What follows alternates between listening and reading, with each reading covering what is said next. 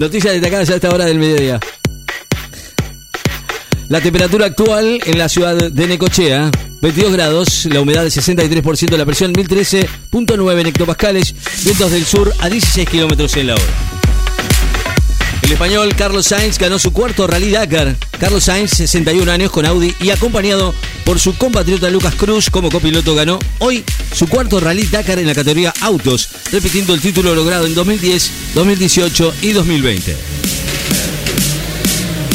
Andújar gana por segunda vez el Rally Dakar en Cuatris. Manuel Andújar con Yamaha se consagró campeón del Rally Dakar en el 2024 en Arabia Saudita y logró su segundo título personal luego de engorzar como escolta del francés Alexander Giraud con Yamaha en la última etapa realizada este viernes en la ciudad de Jambú. El serbio Novak Djokovic terminó la ilusión de Tomás Echeverry en el Open australiano. Novak Djokovic, ganador de 10 abiertos australianos, le ganó el argentino Tomás Echeverry por 6-3, 6-3, 7-6, 7-2 en 2 horas y 29 minutos de juego, en la tercera ronda del abierto del tenis.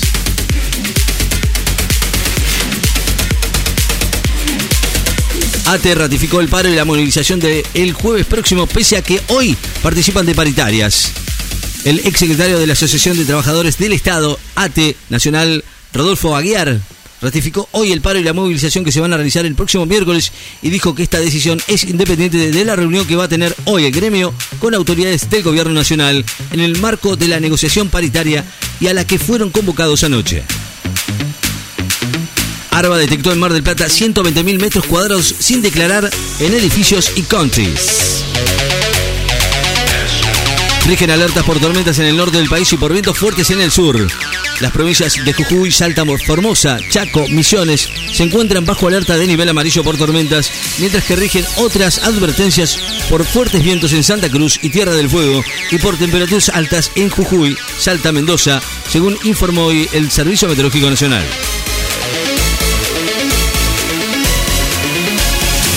China desconoce preparativos para una conversación entre Xi Jinping y Zelensky. El ministro de Relaciones Exteriores de China dijo que no tiene información sobre los supuestos preparativos para una conversación telefónica entre el presidente Xi Jinping y su homólogo ucraniano Volodymyr Zelensky, una iniciativa esbozada ayer por el ministro de Relaciones Exteriores ucraniano. Andújar dice que la categoría de Cuatri está desapareciendo, pero fue la más competitiva, dijo Manuel Andújar, flamante campeón del Rally Dakar por segunda vez. Valoró hoy su conquista en Arabia Saudita y envió un mensaje a quienes dicen que la categoría de Cuatris está desapareciendo sin reparar en que fue la más competitiva de la edición 2024. Corea del Norte afirma que probó un sistema de armamento nuclear submarino.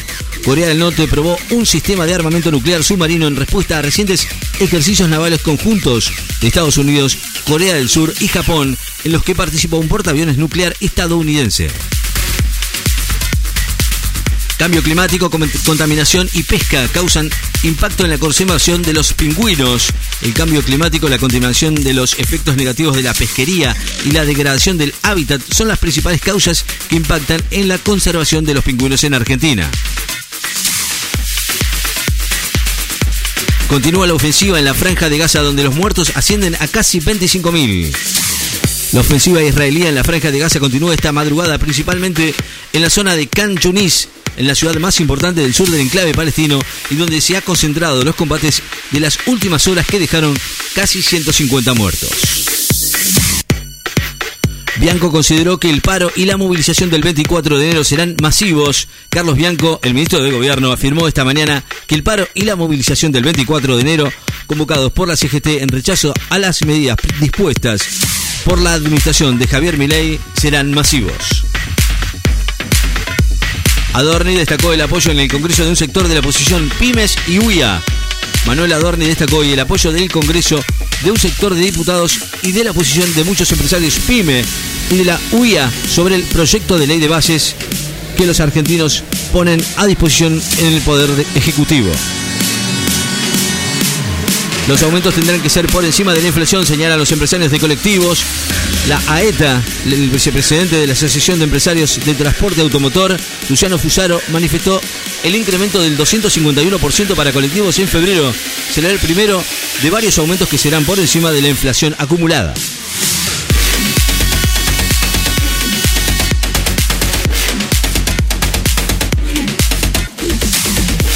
Adorni respondió a la carta documento de ATE y reafirmó quienes no trabajen no van a cobrar. Así lo dijo el vocero presidencial en una carta documento que la ATE envió para que se abstengan de llevar adelante el descuento del Día de los Empleados Estatales que adhieren al paro el 24 de enero y reafirmó que quienes no trabajan no van a cobrar. La temperatura actual 22 grados, la humedad 63%, la presión 1013.9 en hectopascales, vientos del sur a 16 kilómetros en la hora.